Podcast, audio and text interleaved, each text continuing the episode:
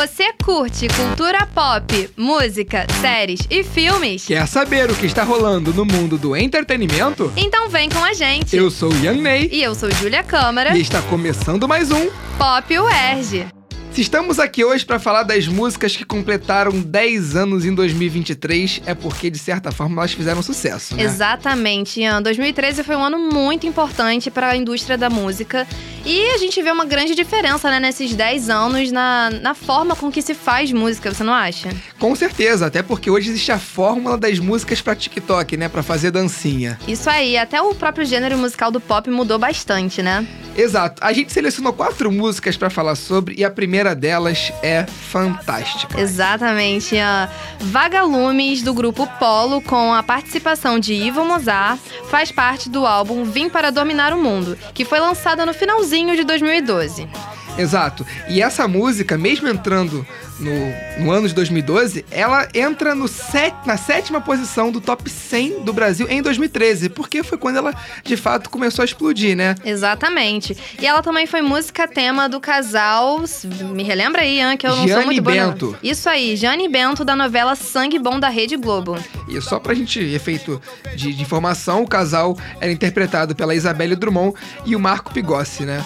E essa música ajudou a explodir é, a popularidade do grupo no YouTube. Hoje, o clipe oficial conta com 186 milhões de visualizações no YouTube. É, não é pouca coisa não, viu? É, e 2013 teve um outro clássico. Ah, eu acho que eu já até sei o que você vai falar. O Show das Poderosas da Anitta, do álbum Anitta, foi um estrondo, né? Foi absurdo o sucesso que essa música fez aqui no Brasil. E o clipe também pega uma inspiração de uma outra mulher fantástica do mundo da música. Isso aí, Ian. A- o clipe foi inspirado no clipe Run the World, da cantora Beyoncé. Isso, o clipe é tudo em preto e branco, conta com 30 bailarinas, enfim. E em abril de 2015, dois anos depois do lançamento do clipe, essa música se tornou o primeiro videoclipe de um artista brasileiro a chegar a 100 milhões de visualizações no YouTube, né? É, não é pouca coisa não, né? E o Show das Poderosas foi uma música muito importante pra carreira da Anitta, né? Porque hoje em dia ela tem uma carreira internacional, que cresce cada vez mais, e tudo isso começou com esse sucesso que foi, né, o Show das Poderosas aqui no Brasil. É, foi a terceira música mais escutada de 2013 aqui no Brasil, né? Top 3. Isso aí. E hoje em dia o clipe conta com 169 milhões de visualizações no YouTube. A gente falou que a Anitta tem uma carreira internacional fantástica, mas agora vamos falar das músicas internacionais. Vamos. O que, que você preparou pra mim aí? Essa que tá, a gente tá escutando agora, não tem outra pra mim que seja tão boa quanto de 2013. Dark Horse da Katy Perry, álbum Prism, é o quarto álbum da cantora que foi lançado em dezembro de 2013. Isso aí, mas essa música tem uma polêmicazinha. Ela foi condenada por plágio. E não foi pela Júlia, que não sou eu, e nem a do meme. Foi pelo rapper Cristão Flame. Isso aí, ela foi denunciada em 2019, condenada em 2019 e em 2020 foi tudo revertido. Ela e seu time de advogados conseguiram reverter a decisão. Isso Na aí, época ela- do lançamento da música, a Rolling Stones Brasil considerou que Roar, que é uma outra música desse álbum, não demonstrava uma mudança na carreira da cantora, né? Porque ela, diziam que ela fazia tudo, as músicas muito iguais, mas Dark Horse, segundo a Rolling Stones Brasil, mostrava um novo caminho. É isso aí. E a música é simplesmente um sucesso mundial, né, Ian? É, hoje em dia, 10 anos depois, a música tem 3,4 bilhões de visualizações no clipe do YouTube. Cara, isso é quase metade da população global. É Exatamente. Então a Katy Perry arrasou, né, nesse lançamento. Essa música é inesquecível, na minha opinião. Cara, pra mim é o top 3 da Katy Perry. Com certeza. Com certeza. E agora, pra fechar aqui as nossas músicas que a gente selecionou, tem uma queridinha sua.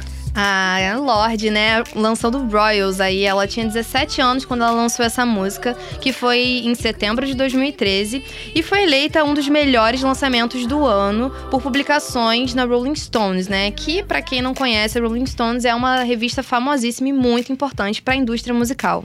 Isso, essa música ali surfa na onda minimalista, meio pop, com umas influências no eletrônico, tanto que foi elogiada por ninguém, mais ninguém menos que David Bowie, né? Exatamente. Essa música, eu acho ela muito autêntica pra época, né?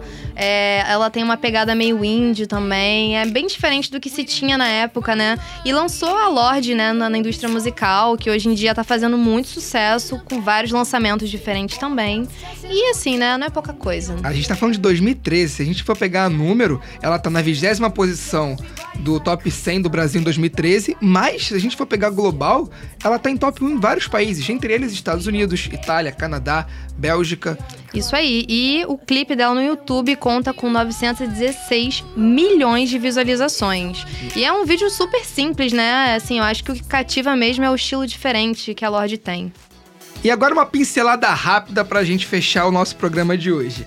É, temos Tempos Modernos, do J Quest. Ah, esse aí é inesquecível, né? Foi até abertura de Malhação. Essa Malhação foi inesquecível mesmo, fantástica. É, e tem Roar, da Katy Perry também, que é do mesmo álbum de Dark Horse, o Prism, que Isso. também foi um sucesso, né? Exatamente. E tem Wrecking Ball, da Miley Cyrus, que é um clipe tão fantástico que virou paródia dos Simpsons. É, isso aí, maravilhoso. Eu amo a Miley.